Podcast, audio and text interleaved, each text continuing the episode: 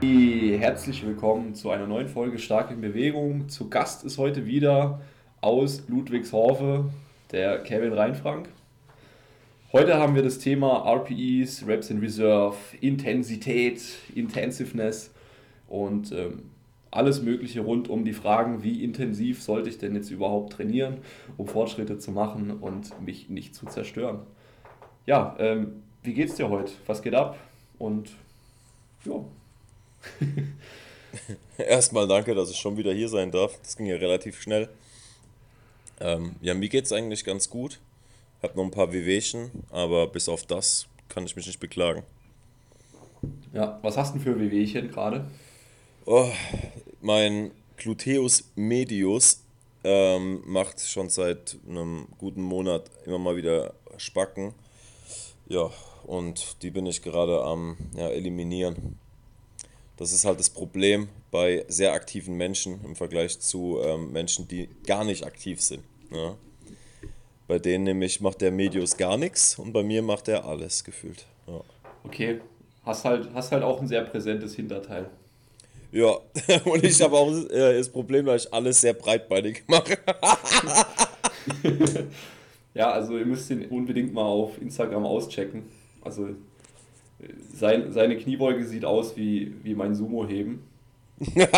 vielleicht, vielleicht sogar noch breiter vom Stand. Das ist Wahnsinn. Ja. Ähm, Danke.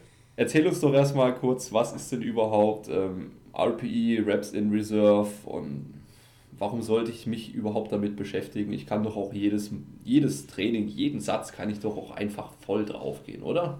Mhm. Ich meine, ja, kannst no du pay, tatsächlich. No das geht. Also generell RPE und RER, also Reps in Reserve, das ist genau dasselbe. Ja? Ähm, RPE kommt von der Richtung ähm, Reactive Training System, Mike Tuchera. Das ist ein ähm, ja, sehr, sehr bekannter Powerlifting-Coach aus ähm, Amerika. Ich glaube, der ist aus Amerika, ja.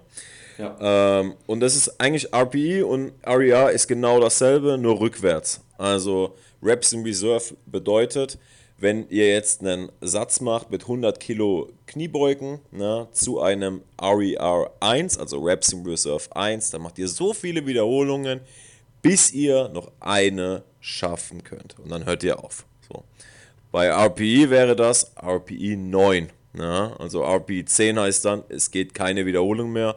RPE 9 heißt, es geht noch eine. Das ist quasi der Grundgedanke von diesen beiden Systemen. Ja, ähm, wie ihr das generell ähm, designt, da können wir gleich noch näher drüber quatschen. Ja, aber das ist so der Grundgedanke dahinter. Genau. So. Ich gehe, soll ich weiter ins Detail gehen? Ja, hau raus. Gut. Hau raus. Ähm, ja. Der, der, also wie, wie ihr schon gemerkt habt, ähm, der Urgedanke dahinter war eben, dass ihr euch nicht jedes Training zerschießt. Ähm, wie man schon gehört hat, ähm, es kommt von einem sehr renommierten Powerlifting-Coach, ähm, der sehr, sehr, sehr, sehr starke ähm, Elite-Lifter ähm, coacht. Dahingegen macht das umso mehr Sinn. Ja? Also wenn ihr jemanden habt, der halt eben einen 1RM in der Kniebeuge hat von 330 Kilo beim Körpergewicht von 100, ähm, da macht das definitiv Sinn, dass der nicht jedes Kniebeugetraining äh, ans Muskelversagen geht, weil ähm, Verletzungsrisiko ist viel zu hoch. Generell die Überlastung des zentralen Nervensystems ist dabei auch viel zu hoch. Demnach macht eine Phasenoptimierung, was sowas angeht, mega viel Sinn. Ja, genau. So.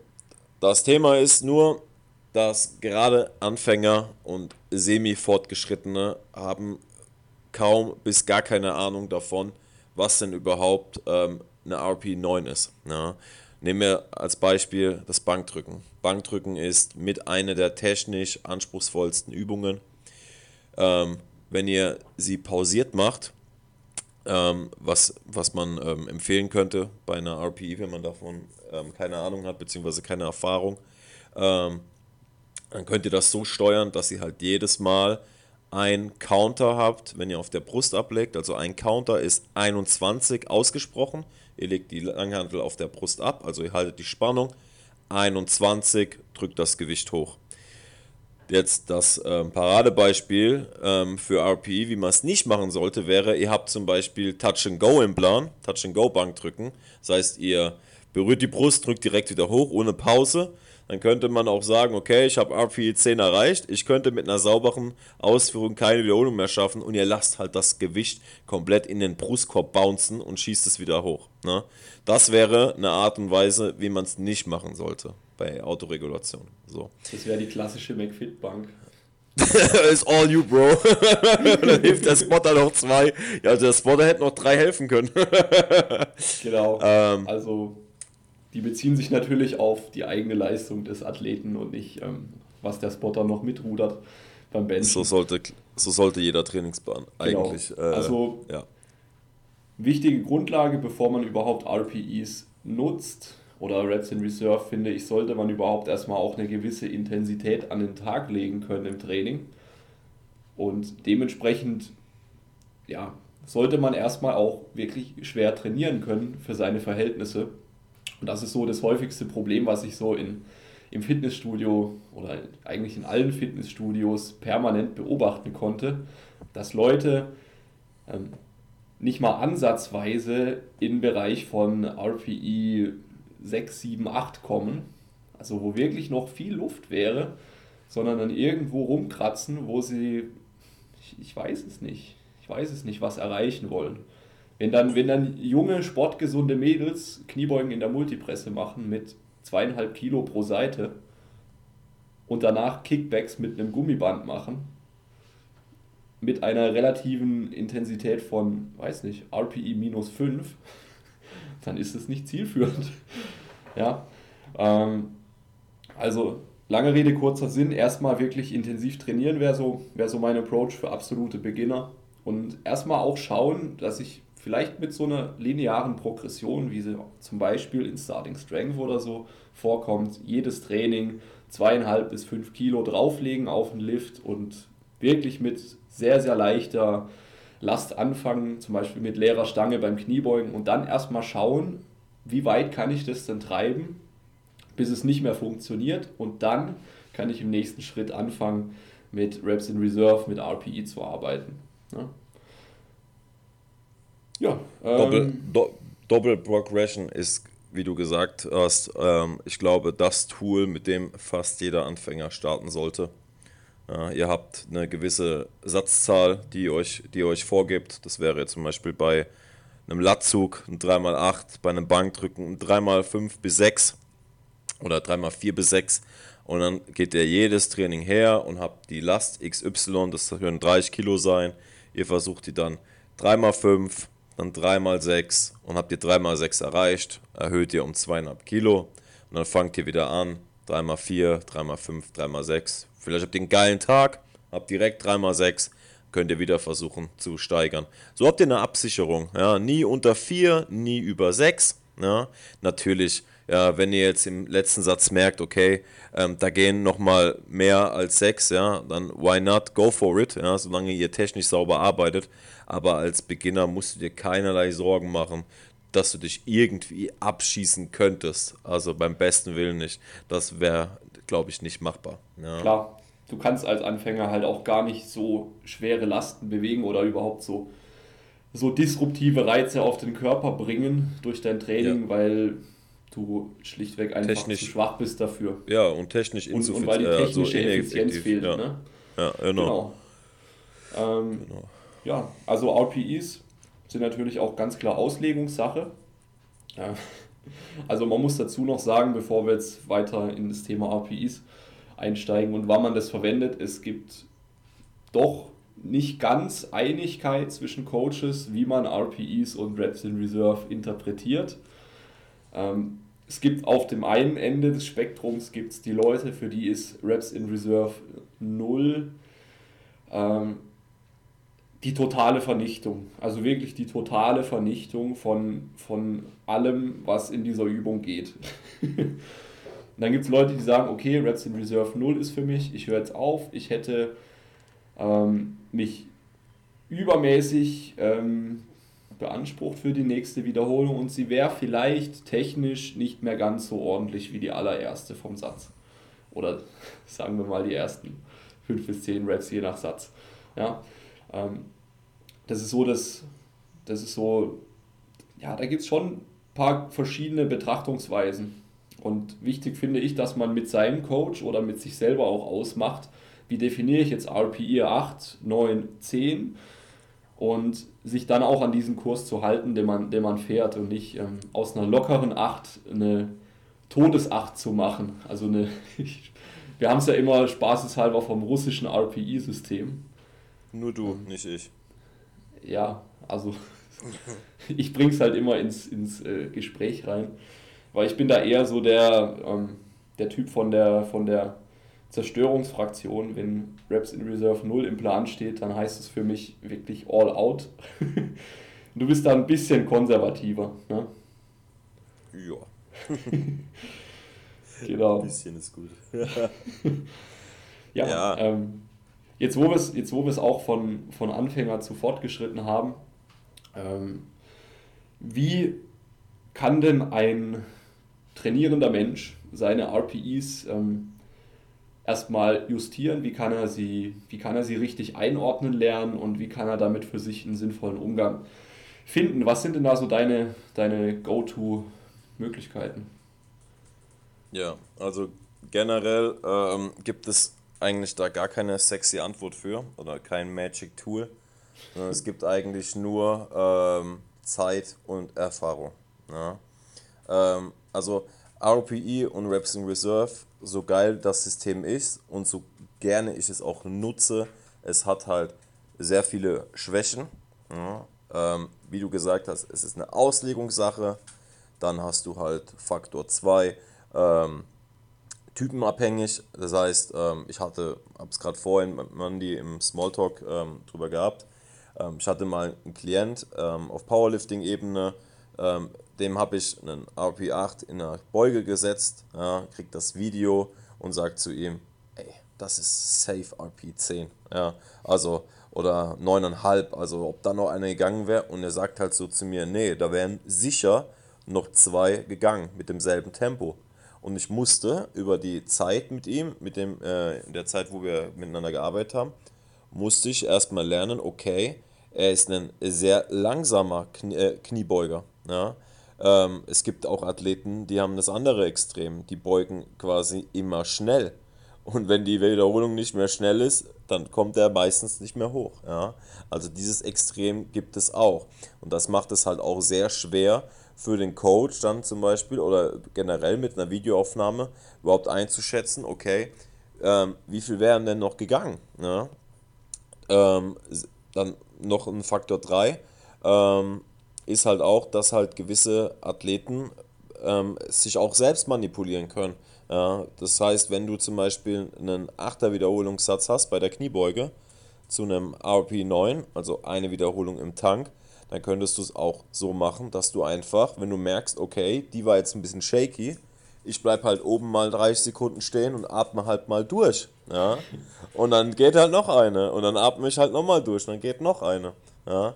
Ähm, also von dem her, selbige Prinzip ist, wenn du RP anfängst, bei irgendwelchen Isolationsübungen einzubauen, wie zum Beispiel bei einem Curl. Ja?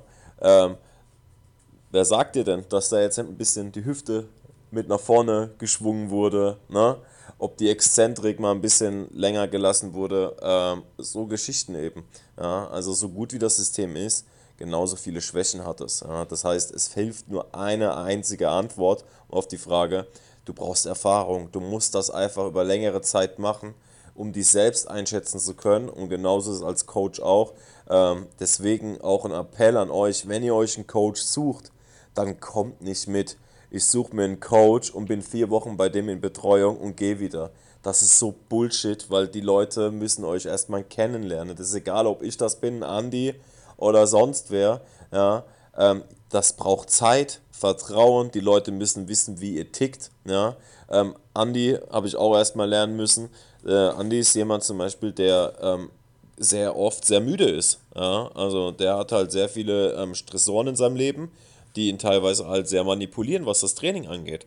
Demnach wäre es bei ihm zum Beispiel öfters mal zielführend, ein bisschen vom Gas runterzugehen. Ja, und das habe ich ihm letztens erst auch gesagt. Mach mal ein bisschen locker. Und da war seine Antwort, ah, ist doch nur Beinbeuger. Da meine ich so, ja, aber die Menge macht das Gift, mein Lieber. Die Menge macht das Gift. Ja, ja das, das ist meine Antwort auf die Frage. Genau. Ihr braucht also Zeit. Also Learning by Doing und so letzten aus. Endes auch der Abgleich mit einem Coach oder mit jemandem, der das Ganze dir hilft, besser einzuordnen und einzuschätzen. Und jetzt mhm. hast du auch angesprochen, es gibt äh, viele potenzielle Schwierigkeiten und Fehlerquellen beim Bewerten der RPEs, also sowohl was von Mensch zu Mensch die Unterschiede betrifft, als auch was halt die Übungsausführung angeht. Und was man da noch auf jeden Fall ergänzen kann, finde ich, ist auch das Thema, dass sich eine RPE oder Rap in Reserve von Übung zu Übung auch komplett anders anfühlen kann. Ja, also ähm, wenn jemand das erste Mal in seinem Leben schwere Deadlifts auf Fünfer Wiederholungen machen soll, ähm, dann wird er vielleicht bei der zweiten sich schon denken, holy fuck, was geht denn jetzt ab, so, ne? Und sich vielleicht denken, hm, okay, das sind eigentlich noch drei im Tank, ja. Und das fühlt sich eben komplett anders an, wie wenn ich, ähm, was weiß ich, an der Bizepsmaschine mir ein Abcurl im 20 Wiederholungsbereich. Und da finde ich, ist ein schönes, einfaches, ja, einfaches Mittel, dass man sich bewusst auch mal so Sachen wie M-Raps einplant oder dass man ja zum Beispiel zum Ende von einem Trainingsblock in seinen Übungen einfach mal in einem Satz komplett bis zum Verrecken trainiert und dann ja reinspürt, äh, ja, okay, so fühlt sich jetzt an, 1, 2, 3 Wiederholungen vorher und das ist jetzt die wirklich letzte Rap, die sauber geht.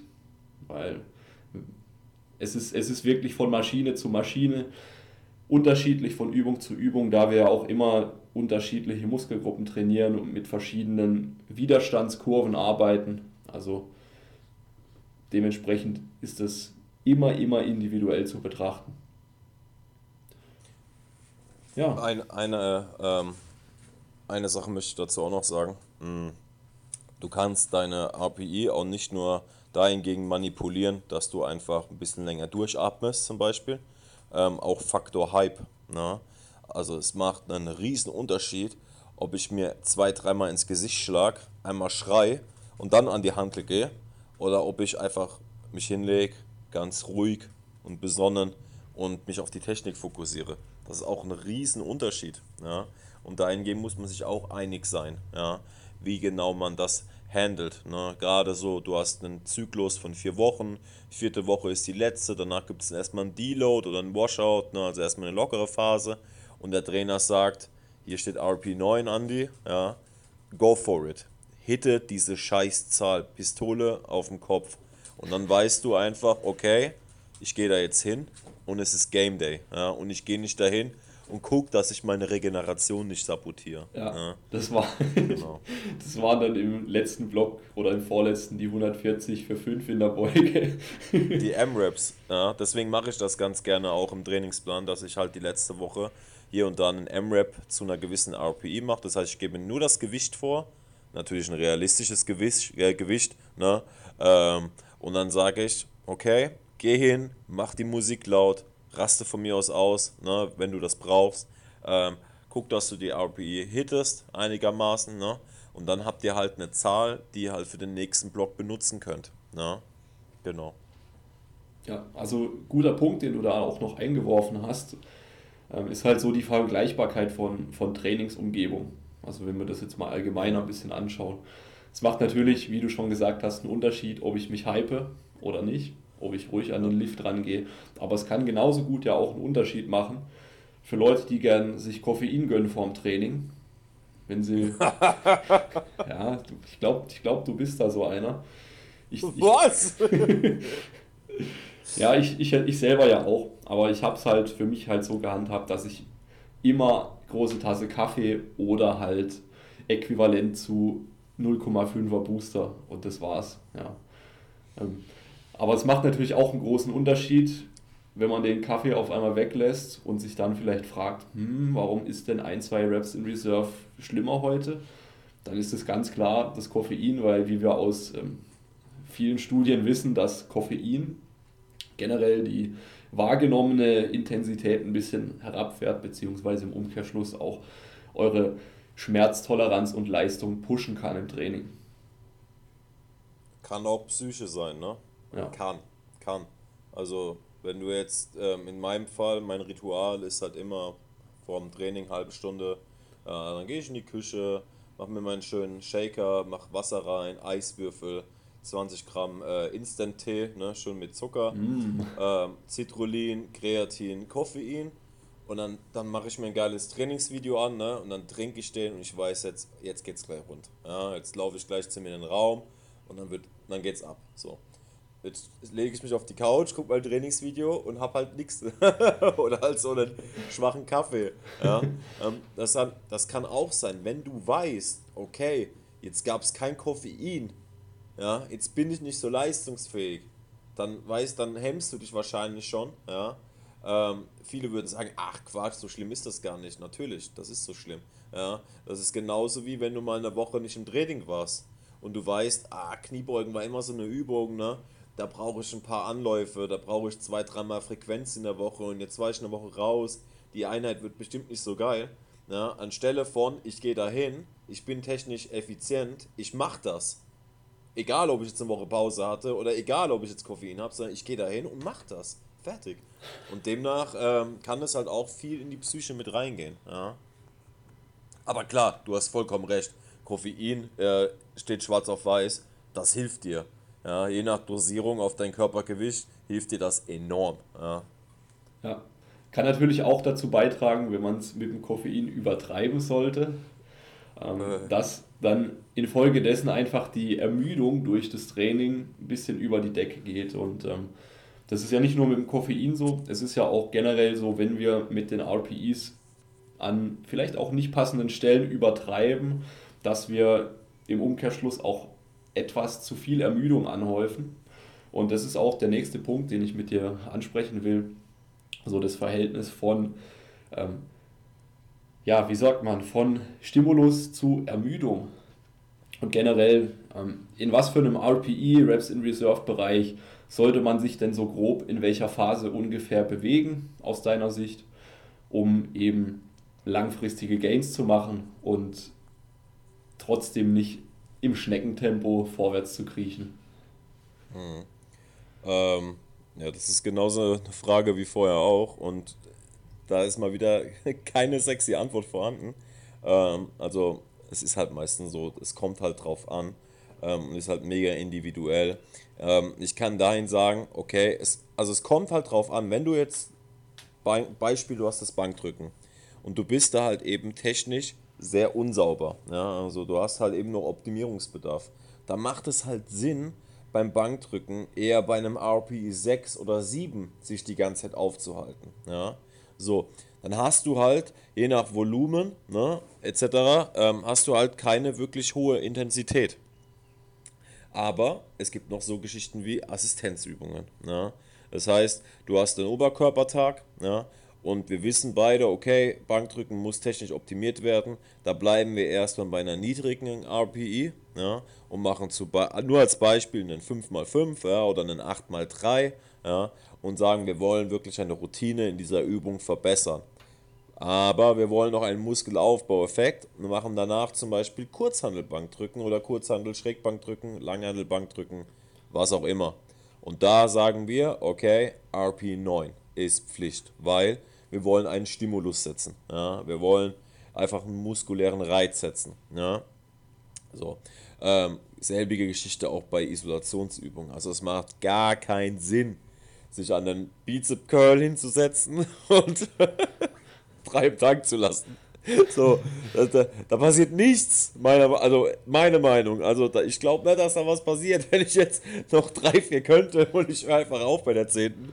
Ähm, weil ihr habt eine systematische Ermüdung, die ist halt ein Witz. Ne? Außer er heißt Andreas Proske ne? und ihr macht die ähm, konzentrische Phase, die ja immer explosiv und schneller sein sollte als die negative bei Isolationsübungen.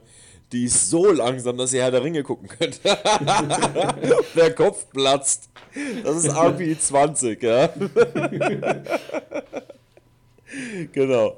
Ähm, genau. Also es kommt halt drauf an, in welcher Phase ihr seid. Ne? Gerade bei Grundübungen macht es halt Sinn, wenn ihr zum Beispiel Powerlifting macht, dass ihr jetzt in der, in der Intro-Woche und vielleicht auch in der zweiten Woche jetzt nicht mit der RPE zu hoch seid, ne? Ähm, aber auch das ist schwierig, weil wenn ihr jetzt eine Phase habt, wo ihr eine neue Übung habt und ihr müsst in diese neue Übung erstmal reinkommen, da werdet ihr quasi schon fast jede Woche dieselbe RPE hitten mit mehr Gewicht. Ja? Also wenn ich jetzt dem Andreas mal Frontkniebeugen reinschreiben würde, dann würde ich eine Hassnachricht bekommen, warum die Scheiße drin ist. Sie fühlt sich so ungeil an. Ja, aber das Gewicht wird wahrscheinlich jede Woche um 5 Kilo hochgehen und die RPE wäre wahrscheinlich dieselbe, weil er einfach technisch effizienter wird in der Übung. Ja. Ähm, demnach, das muss euer Coach entscheiden. Ähm, damit ihr dafür vielleicht auch mal ein gewisses Gefühl bekommt, gibt es ja auch schon super vorgefertigte äh, Trainingsprogramme. Ja, aber dahingegen halt der Appell wie immer, ne? Ähm, kauft euch keine 500 Euro Supplements im Jahr ähm, oder im Monat, keine Ahnung, wie ernst ihr das nimmt, ja, ähm, sondern investiert vielleicht eher ähm, das Geld in qualitativ hochwertige Gyms, wo es vielleicht gutes Personal gibt, ne, wie CrossFit-Boxen zum Beispiel oder Powerlifting-Gyms, ähm, die euch eben Grundübungen etc. zeigen können. Oder holt euch halt einen Online-Coach äh, Online ja, oder halt einen normalen Coach, der zu euch ins Gym kommt. Genau. Oder eben Programm. Ja. Genau. Reicht dir das als Antwort? Fast. Fast. Ich will noch so ein Fast, bisschen ergänzen. Also ja, mach mal. auf jeden Fall sehr geiler Ansatz, dass man eben technisch anspruchsvolle Übungen wirklich als Skill auch ein Stück weit betrachtet im Kontext von Maximalkraftsteigerung. Ähm, was jetzt den Muskelaufbau angeht, da haben wir ja mittlerweile dann doch schon einiges an guten Daten zusammen. Kann man schon sagen, macht wenig Sinn, unter einer RPE 6 zu curlen oder ähm, was weiß ich nicht was zu machen, wenn es um Hypertrophieübungen geht. Ich denke mal, da macht es fast immer Sinn, dass ich eher so im Bereich 2 bis 0 im Tank arbeite, wenn ich jetzt von Hypertrophieübungen spreche, die mich jetzt nicht komplett zerstören. Also ein RDL ist hier zum Beispiel was anderes wie ein Latzug oder so. Ne? Also ja. im Endeffekt, je, je größer auch der, die Gesamtlast ist, die ihr bewegt, desto eher vielleicht noch ein paar im Tank lassen. Bei kleineren Übungen oder generell rein Muskelaufbauübungen, vielleicht auch Maschinenübungen, wo so ein bisschen die Gesamtkörperstabilität wegfällt, kann man, denke ich, eher so im Bereich ja, 2 bis 0 arbeiten. Vielleicht am Anfang des Trainingsblocks eher bei den 2 aufhalten, gegen Ende 0 bis 1. So handhabe ich das auch meistens, wenn ich ja, Hypertrophieprogramme schreibe, dass ich bei den Grundübungen eigentlich immer erst als letztes dann die ähm, RPE erhöhe gegen Ende des Blocks hin und das bei den Isolationsübungen halt schon früher mache, weil es einfach auch nicht so die Ermüdung anhäuft. Das ist so mein gängiger Ansatz und ich denke mal, überhaupt macht man nichts falsch, wenn man sich im Bereich 0 bis 2 Reps in Reserve aufhält, um Muskeln aufzubauen. Im ja. Kontext von Maximalkraft wiederum bin ich voll bei dir, macht es Sinn, das Ganze auch locker zu trainieren, dass man wirklich auch die koordinativen Verbesserungen und technischen Änderungen genauso umsetzen kann, wie man sie auch umsetzen will und jetzt nicht einen die Last daran hindert, ähm, keine Ahnung, die Knie weiter vorzuschieben oder nach außen zu holen beim Beugen oder was auch immer. Ja. ja. Genau. Ähm, jetzt haben wir noch als weiteren Themenblock haben wir das Thema oder den Themenblock. ähm, verschiedene Satzarten. Äh, es gibt ja verschiedene Möglichkeiten, wie ich ein Trainingssatz gestalte. Wir haben zum einen haben wir die Straight Sets, also gerade Sätze, wo ich mit einer ähm, fixen Wiederholungszahl arbeite, also 3x10, 3x12, 3x15. Dann haben wir noch die Möglichkeit, dass wir mit Top- und Back-Off-Sätzen arbeiten und dann gibt es natürlich noch alle möglichen Intensitätstechniken. Fangen wir doch erstmal so an mit dem Thema Straight Sets versus Top- und Back-Off-Satz. Erklär erstmal, was ist Top- und Back-Off, was hat es damit auf sich und was könnte das für Vorteile haben? Ja, also ein Topsatz ist jetzt als Beispiel gesagt, ähm, nehmen wir die Kniebeuge wieder. Ähm, ihr habt den Plan stehen, ähm, einen Topsatz zu RP8. Dann ähm, geht ihr eben ins Gym, wärmt euch auf, bis ihr einem Gewicht seid, ja, was ihr eben zu einer RP8 A5 Wiederholungen schafft. So. Ähm, das ist euer sogenannter Topsatz. So. Backoff-Sätze sind dann die Sätze, die danach folgen. Ähm, auch das ist wieder davon abhängig, wie genau euer Trainingssystem funktioniert. Ähm, Beispiel wäre ähm, Topsatz at RP8, Backoff-Sätze ähm, minus 10% Gesamtlast, wiederum RP8. So. Ähm, dann könnte man zum Beispiel so sagen, okay, ihr habt ein 3x5 als Backoff at 8, minus 10%, ihr habt 100 Kilo in der Kniebeuge gemacht als Topsatz, davon 10% reduziert, sind 10 Kilo. Das heißt, ihr macht die Backoff-Sätze im 3x5 mit 90 Kilo. So. Jetzt habt ihr im Plan stehen at 8. Ja, das heißt, ähm, wenn ihr jetzt zum Beispiel im Backoff-Satz schon bei der zweiten, äh, beim zweiten Satz über einem 8-8 seid, ja, würde sich empfehlen, nochmal die Last zu reduzieren um 5%, um eben, eben die RP einzuhalten. Ja, aber auch das ist wiederum schwierig, da ihr eben darauf achten müsst, wie viel Satzpausen ihr habt und wie viel Hype eben am Start ist. Ja, also so viel dazu, was ein Topsatz und was Backoff-Sätze sind. Ähm, dann habt ihr noch die Geschichte ähm, Straight Sets, wie der Andi gesagt hat. Ähm, ein Straight Satz ist, ihr habt halt eben vorgegeben ein 3x8 ja, oder ein 3x8 bis 10. Ja, das ist diese Double Progression, über die wir vorhin geredet haben. Ähm, da habt ihr drei Sätze mit demselben Gewicht. Ja, ähm, und ihr müsst halt eben euch in dem Parameter von 8 bis 12 Wiederholungen aufhalten. Ja, 8 Wiederholungen ist halt die Mindestzahl 12 das höchste. Seid ihr halt eben bei 12 angelangt in allen Sätzen, dann empfiehlt es sich beim nächsten Mal, ähm, das Gewicht minimal zu steigern und so könnt ihr wieder von vorne anfangen. Ja? Genau, das wären jetzt zum Beispiel Straight-Sätze, ganz ähm, easy erklärt, welche meiner Meinung nach auch sehr viel Sinn machen bei Geschichten wie Isolationsübungen. Ja? Ähm, da braucht ihr nicht hergehen und einen Topsatz. Ja? ähm, und mit Backoff-Sätzen zu arbeiten, sondern da macht ihr Straight-Sätze. Ja, das ist einfach unkomplizierter. Ja. Ähm, eine Sache gibt es noch, ähm, wenn ich die noch dazu hin, äh, hinzufügen darf, ähm, wo ich sehr großer Fan bin, sind sogenannte ähm, Ramp-Up-Sätze. Ähm, ich denke mal, die habe ich dir auch äh, im vorletzten Block oder so ziemlich schmackhaft gemacht. Ähm, Rap-Arm-Sätze sind ähm, fast wie Top-Sätze, nur dass ihr zum Beispiel, ihr habt drei Sätze vorgeplant, ähm, 3x5 zu verschiedenen ähm, RPEs oder Reps in Reserve. Beispiel wäre ähm, erster Satz 5 Wiederholungen, RPE 6, zweiter Satz 5, RPE 7, dritter Satz 5, RPE 8. Ja. Das Geile ist halt, ähm, ihr seid halt mega ready, ja. also ihr seid auf jeden Fall warm, auf jeden Fall. Ihr seid, ähm, was technisch angeht, seid ihr auf jeden Fall effizient, weil ihr hattet schon einen Satz, wo ihr euch konzentriert habt. Ähm, es ist natürlich typenabhängig. Ne? Also wenn ihr halt jemand seid, ähm, der halt nach diesem ähm, ersten Satz schon so gut im Eimer ist, dass der zweite ähm, gar nicht so krass von der Last her einen Unterschied macht. Also es gibt ja Leute, die machen einen, einen 5 at 6 und der zweite wird wahrscheinlich dasselbe Gewicht sein, auf einmal nur noch mit zwei im Tank. Ne?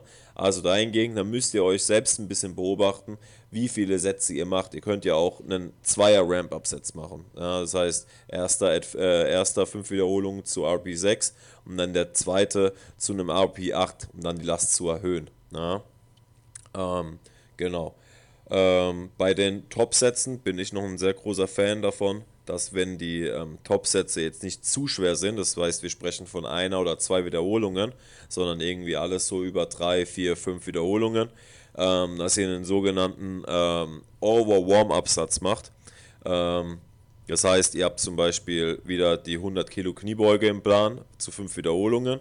Dann geht ihr her und macht jetzt irgendwie 105 oder 110 Kilo in der Kniebeuge für eine Wiederholung und geht dann auf die 100 Kilo. Ja, also die werden sich, würden sich halt wahrscheinlich für euch viel geiler anfühlen, da ihr schon mal ein bisschen mehr Last hattet. Ja, genau.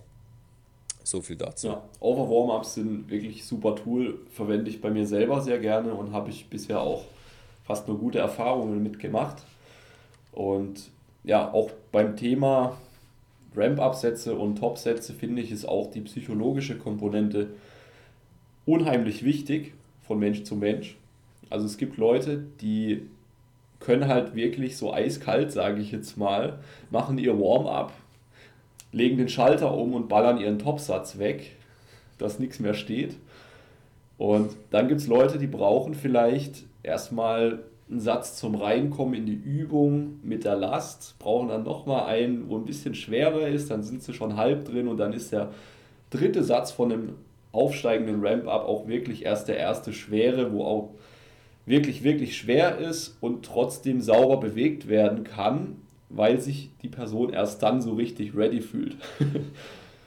das habe ich bei mir selber gemerkt, hat mir bei der Kniebeuge sehr gut getan, das Ganze hoch zu rampen, weil ich halt jemand bin, ich brauche wirklich ein paar Sätze vorher, dass wirklich die Bewegung komplett sitzt, soweit wir davon sitzen reden können. Gell? ja, ähm, sie, ist nicht, sie ist nicht wunderschön, aber sie funktioniert. wobei, man, wobei man sagen muss, dass es bei Topsätzen ähm, auch ein kleines Problem gibt ähm, das merke ich gerade bei mir. Ähm, wenn ich jetzt zum Beispiel ähm, wieder bei der Kniebeuge einen Topsatz habe zu einem RP8 von mir aus ähm, und ich fokussiere mich und konzentriere mich so stark auf diesen Topsatz, ähm, damit ich den halt auch wirklich so effizient wie möglich eben ausführe, damit ich halt ähm, auch eine gute Last bewege, dann merke ich meistens schon, wie dann danach die Backoff-Sätze eher so ja, also die sind dann halt nicht mehr so geil. Ja. ja?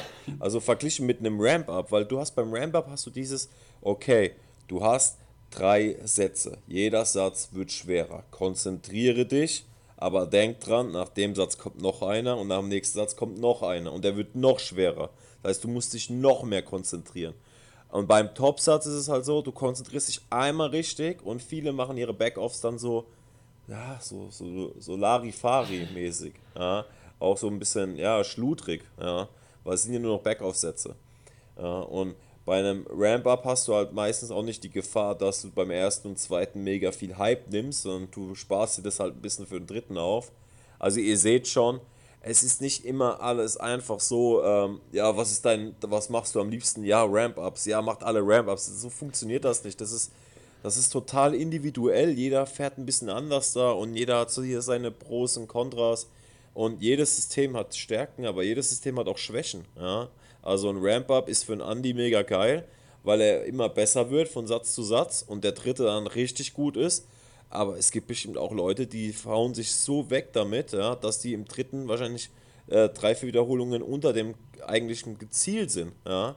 Und beim Topsatz ist es halt genauso. Ja? Viele Leute verletzen sich in den Backaufsätzen, ja, weil sie meistens schon in der Muskulatur zu hyperton sind, ja, ähm, nicht mehr den Fokus haben, generell die, die Muskulatur oder generell der Bewegungsapparat ist gar nicht mehr drauf, ähm, wie sagt man, ähm, getoolt, jetzt nochmal das Gewicht zu bewegen. Ähm, gerade beim Kreuzheben ist es genauso. Also wenn du jetzt mal so einen Topsatz hast mit dem Kreuzheben mit 5 Wiederholungen zu 200 Kilo, und dann sagst, ah jetzt mache ich Backoff-Sätze, 2x5 mit 10% weniger Last. Klar, das sind 20 Kilo weniger, ne? Aber so ein Kreuzheben, das zerschießt dich so heftig, dass es vielleicht sinnvoller wäre, ähm, auf 160 runterzugehen, um die noch sauber zu machen. Ja? Das siehst du ja bei ganz vielen äh, höherrangigen äh, Powerliftern, dass die ihre Backoff-Sätze schon ziemlich locker machen. Also ziemlich. Die reduzieren teilweise um 50, 60 Kilo mit selber Wiederholungszahl, weil die halt einfach durch diesen Topsatz, da, da geht nichts mehr. Diesen, da ist fertig. Ja. Ja. ja da hatte und dann musst ich, da du auch unterscheiden. Auch mal ein schönes Erlebnis. ja. Aber und du äh, musst, musst aber auch unterscheiden, äh, ob, ob du ein Mann bist oder eine Frau und ob du 100 Kilo wiegst oder 60. Ja.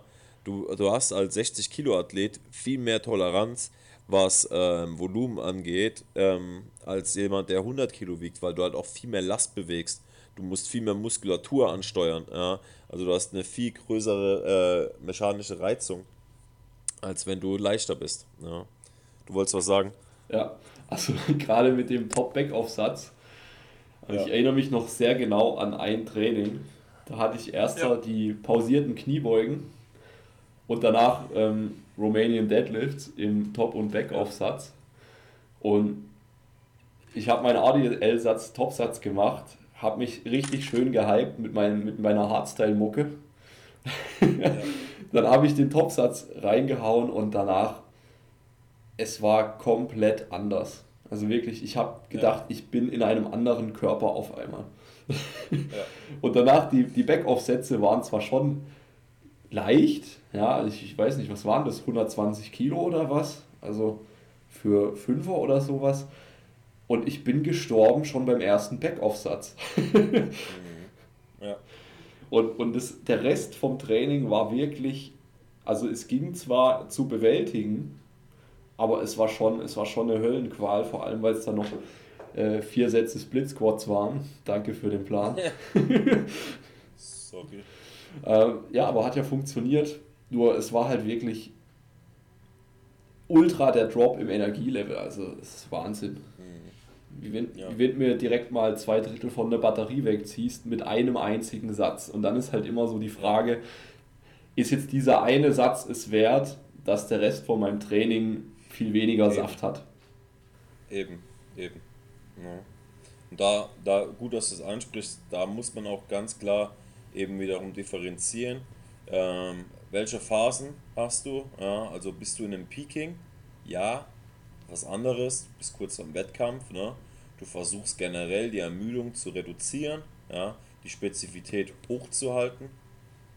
Bist du im Hypertrophie-Block und ein äh, semi-fortgeschrittener, von mir aus auch fortgeschrittener, aber lange kein Elite-Lifter, ne? dann macht es halt auch keinen Sinn, jedes Training einen Single zu machen. Ja? Und jedes Mal den Wettkampflift komplett 100% ähm, so zu machen, wie du ihn eben auf dem Wettkampf machst. Sondern macht halt Sinn, irgendwelche pausierten Geschichten, ähm, Tempo beugen, Tempo Bench, so Geschichten eben, auch mal conventional heben, wenn du Sumo hebst, so Sachen eben, ja. Nicht mehr dreimal die Woche Competition zu beugen, vielleicht nur noch einmal, ja. Und, ja, ich wurde gerade eben unterbrochen, sorry. ähm, ja, und demnach muss man halt gucken, weil wenn du jetzt sagst, okay, ich habe letztens mit einem Vereinskumpel drüber gequatscht, ähm, der sehr stark ist in der Beuge, 270 glaube ich, oder 265 in der 93er Klasse. Und okay. ähm, mit dem habe ich auch mal drüber geredet, ähm, wie lange er fürs Training braucht. Und dann meint er so, ja, so safe zweieinhalb bis drei Stunden. Und dann frage ich halt so, okay, krass, weil ich habe mal seinen Trainingsplan gesehen, ne?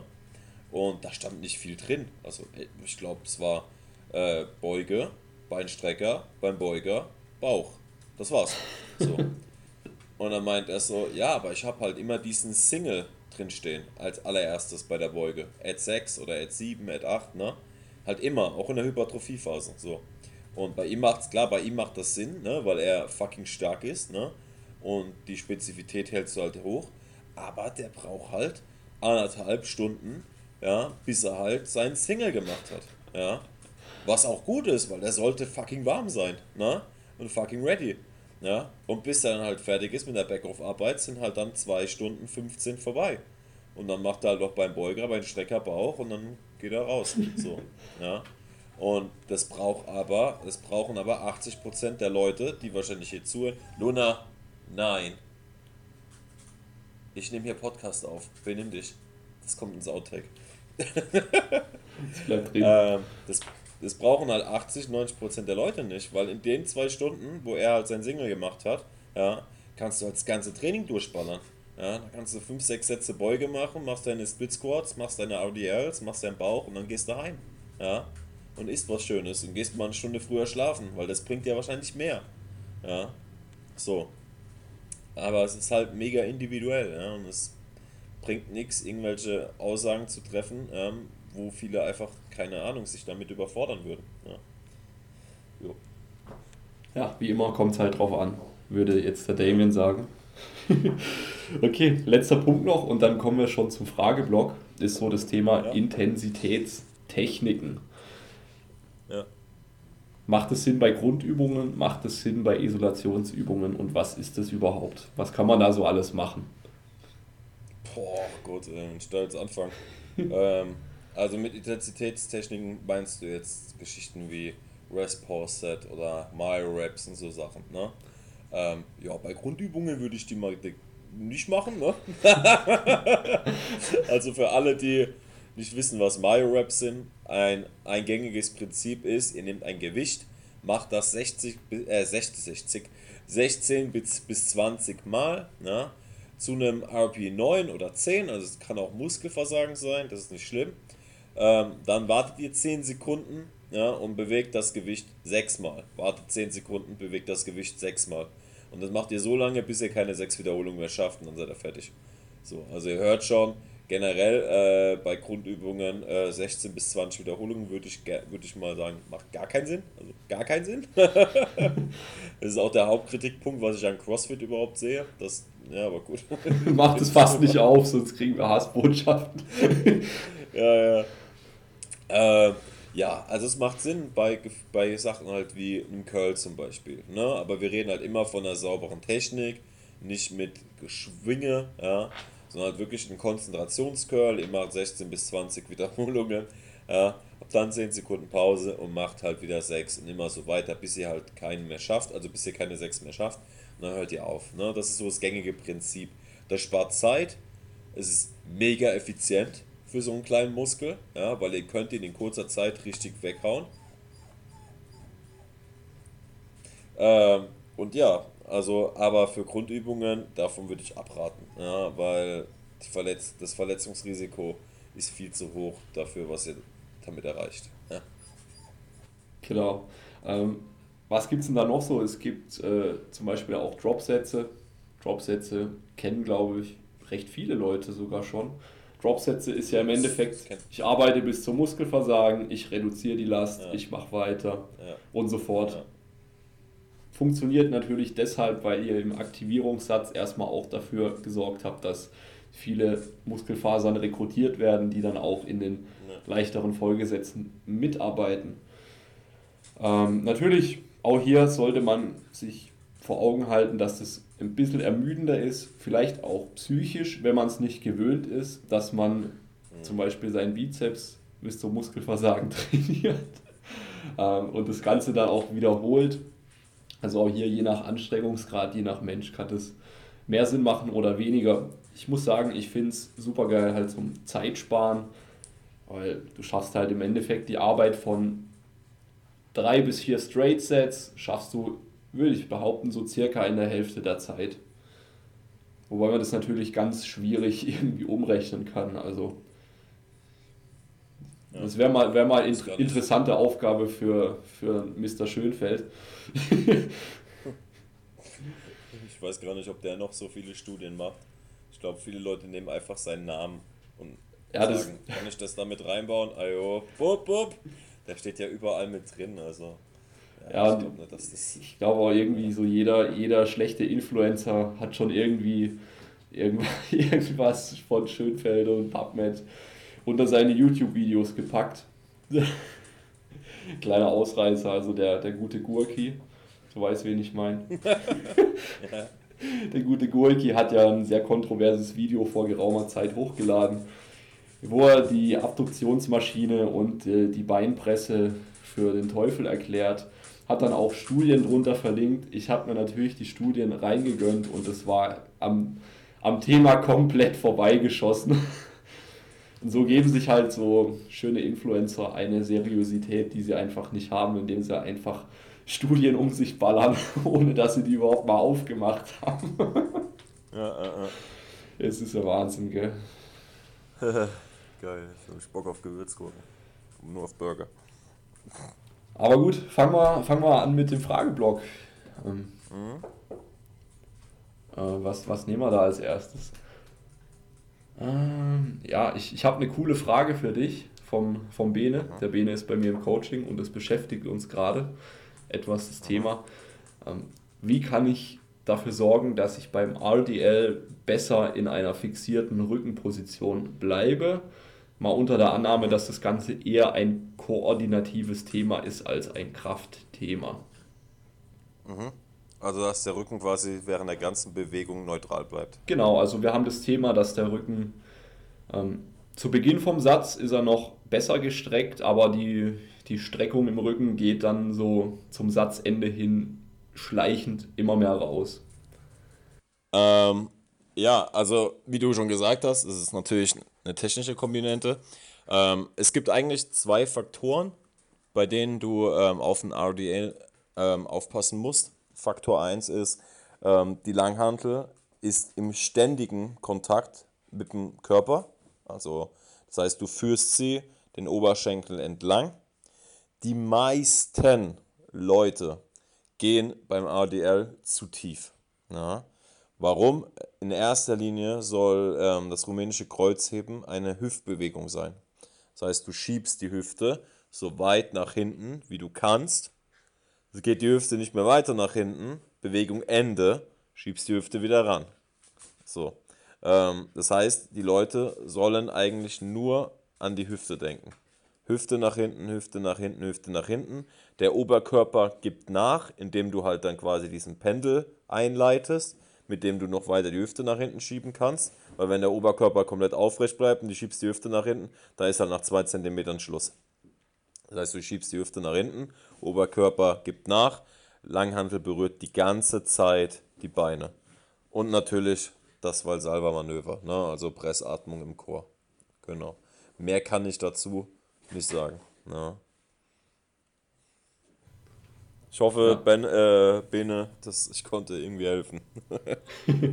sind alles Punkte, die haben wir, die haben wir schon, ähm, die haben wir schon drin. Ja, also da sind ja. wir in der Arbeit, im Prozess. Ja, ähm, ähm viele, viele haben, also äh, Nies sollten relativ ähm, gelockt sein. Die Nies sollten ich, gelockt. Ich, ich, muss, sorry, ich muss meinen Hund vor die Tür machen. Bring, bring deinen Hund kurz vor die Tür und ich quasi ja. mal weiter. Ja, ja ähm, genau. Also technische Cues hat er jetzt schon angesprochen. Nicht zu tief runtergehen, immer aktive Lattspannung, also das heißt Schulterblätter tief ziehen, damit infolgedessen die Stange nah am Körper bleibt. Wenn wir die Range of Motion auf das sinnvolle Maß gekürzt haben, nämlich dass die Hüfte maximal gebeugt ist im Rahmen der Mobilität, dann ist die Bewegung schon zu Ende. Was den oberen Rücken angeht, ähm, kann es helfen, mit diversen Koordinationsübungen nochmal ähm, da ein besseres Gefühl für zu kriegen.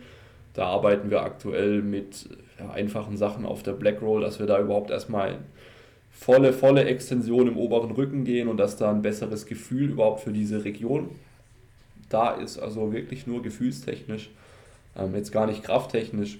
Und zum anderen ja, werden wir dann im nächsten Block wahrscheinlich auch noch mit äh, Tempo-Varianten arbeiten, dass wir wirklich ähm, mal zwei, drei Sekunden die Bewegung unten pausiert halten werden, um da, wo sich dann meistens die, die Rückenbeugung einschleicht, ja, da den Fokus drauf zu richten und durch eine leichte Variation in der Bewegung das dann so zu verbessern.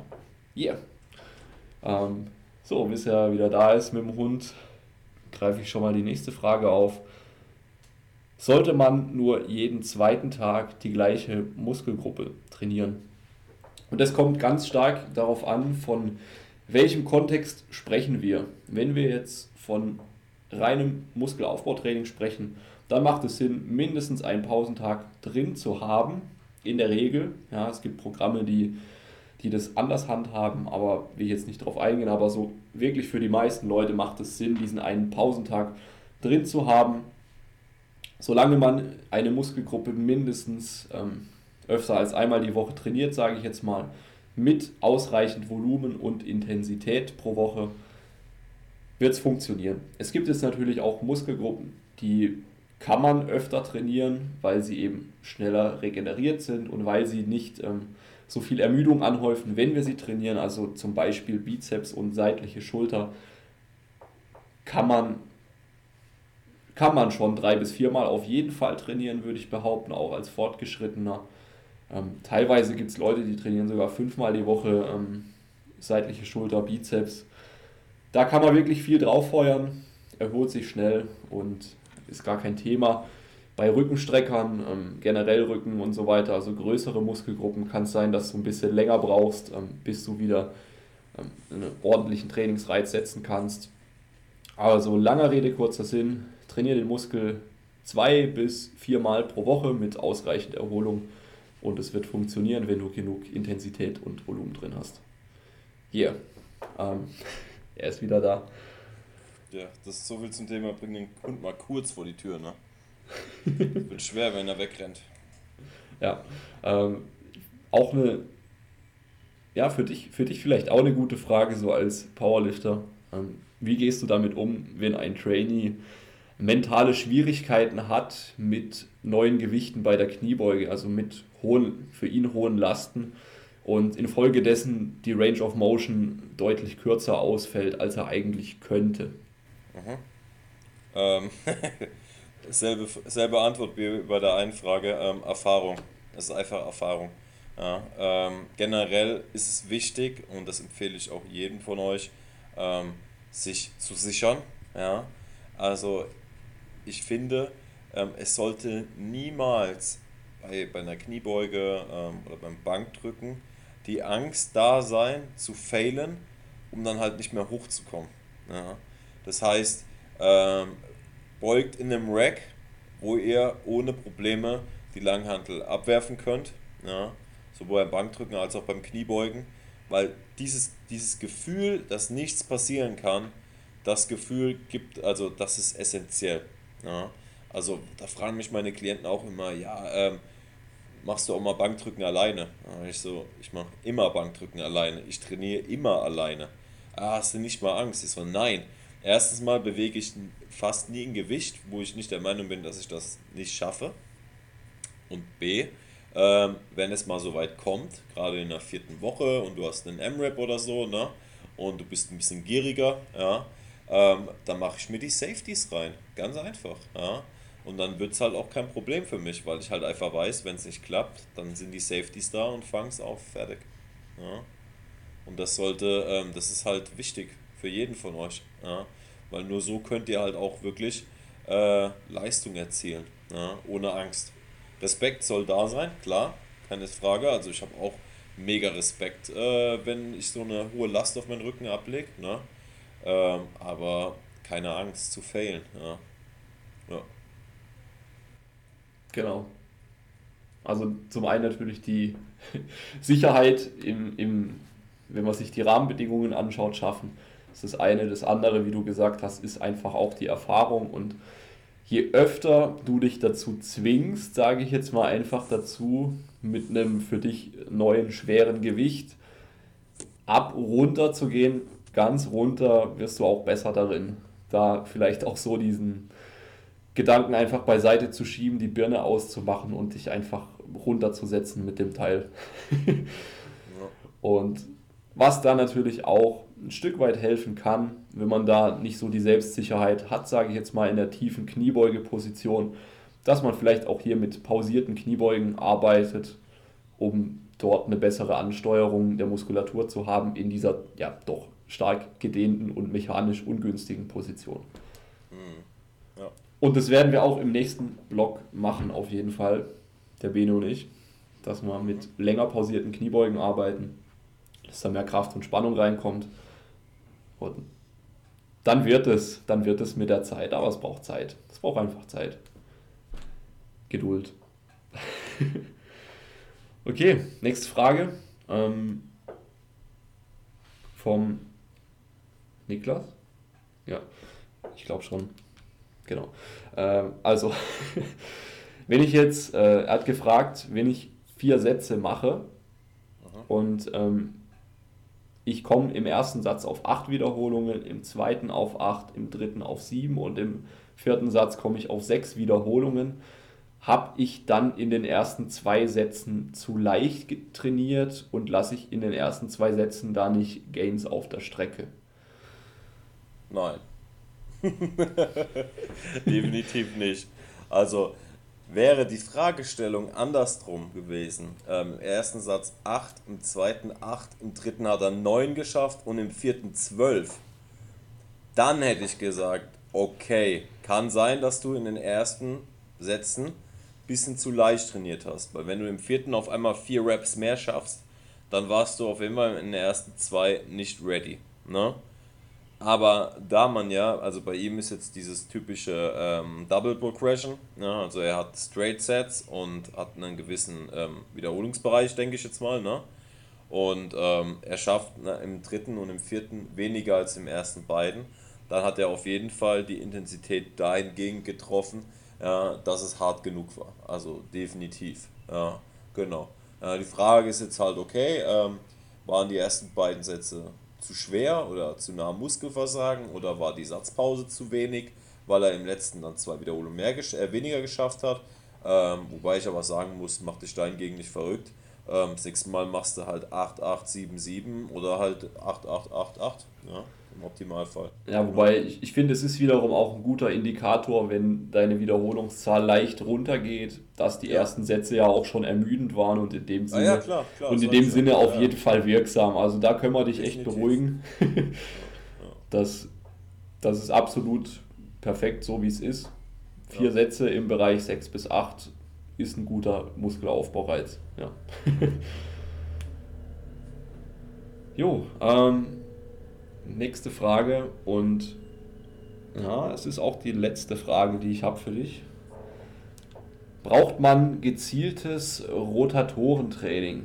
Also Training der Außenrotation, Innenrotation, Rotatorenmanschettentraining, wenn man ja so sage jetzt mal ganz klassisch, ganz normal trainiert, so ein bisschen mit Grundübungen, mit ein bisschen Isolationsübungen, also bisschen Bankdrücken, eine Hebevariante und so weiter und so fort.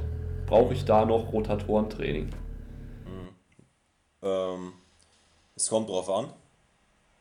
Ähm, generell ähm, braucht man Rotatorentraining nicht zwingend. Ja? Ähm, es macht aber durchaus für den einen oder anderen Sinn. Ähm, es gab mal eine Zeit lang, wo halt jeder Fitness-YouTuber äh, Rotatorentraining, äh, ja gut, das ist, das ist eh Schwachsinn. Also, wenn du das mit einer Kurzhandel machst, da hast du ja eine, eine Leistung, also ich habe mit Andy haben wir Video, Videocall und jetzt hat er mir kurz gezeigt, wie die es gemacht haben. Das ist ja absoluter Blödsinn. Ja. Ähm, nein. Ähm, Rotatorentraining macht Sinn. Ne? Also ähm, da man ja bei den meisten Übungen eine Innenrotation hat, der Schulter, ja, ähm, macht es, also kann es durchaus Sinn machen, hier und da mal die Rotatoren zu trainieren. So, ne?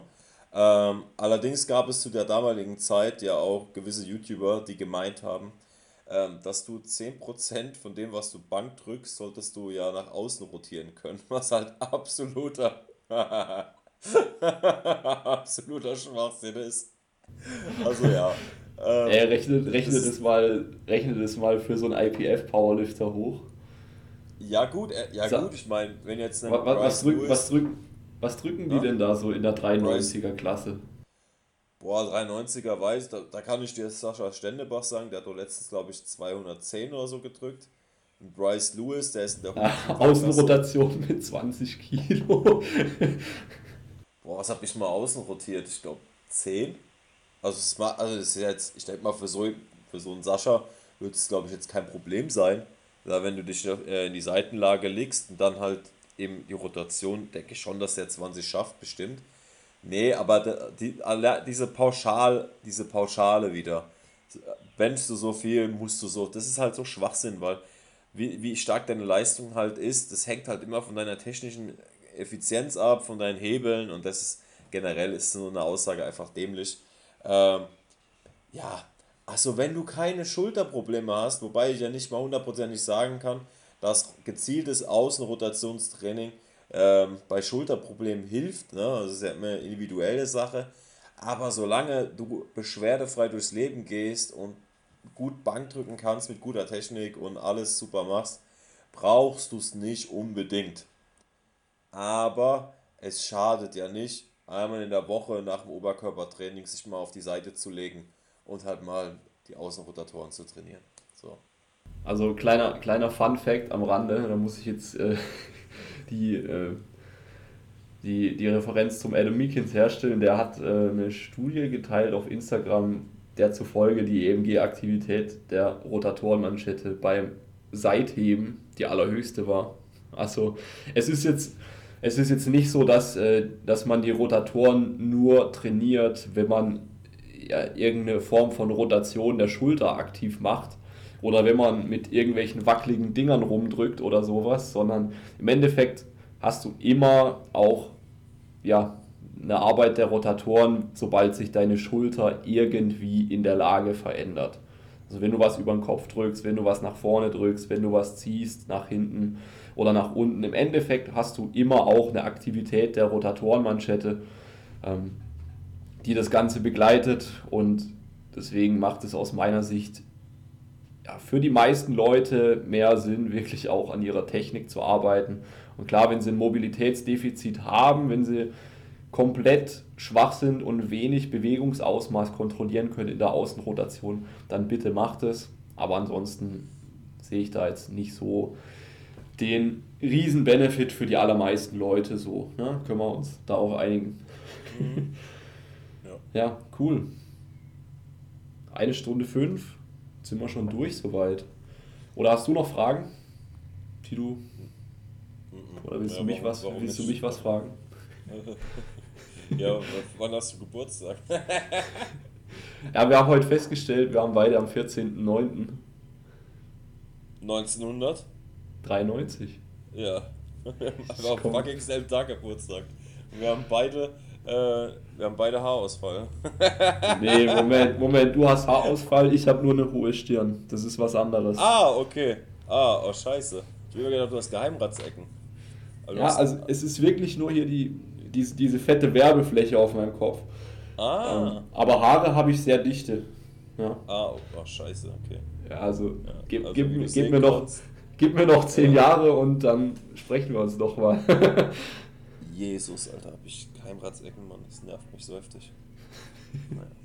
Aber gut, bevor wir euch jetzt mit unseren Haaren volltexten, würde ich sagen, machen wir den Deckel zu. Ähm, danke fürs Zuhören auch und wenn du es bis hierhin geschafft hast, dann auf jeden Fall Respekt dafür mit den ganzen Outtakes und den, den Hundesituationen hier. Wenn du Fragen hast, schreib uns direkt auf Instagram at kevin-reinfrank, oder? Ja. Und at andreas.proske, Kevin mit E, Doppel-E. Und teile natürlich auch verdammt nochmal diese Episode. Screenshotten, weiterteilen, der Oma zeigen, share the love und get stronger. Hier. Bis zum nächsten Mal bei Stark in Bewegung. Ciao, Kevin. Tschüss.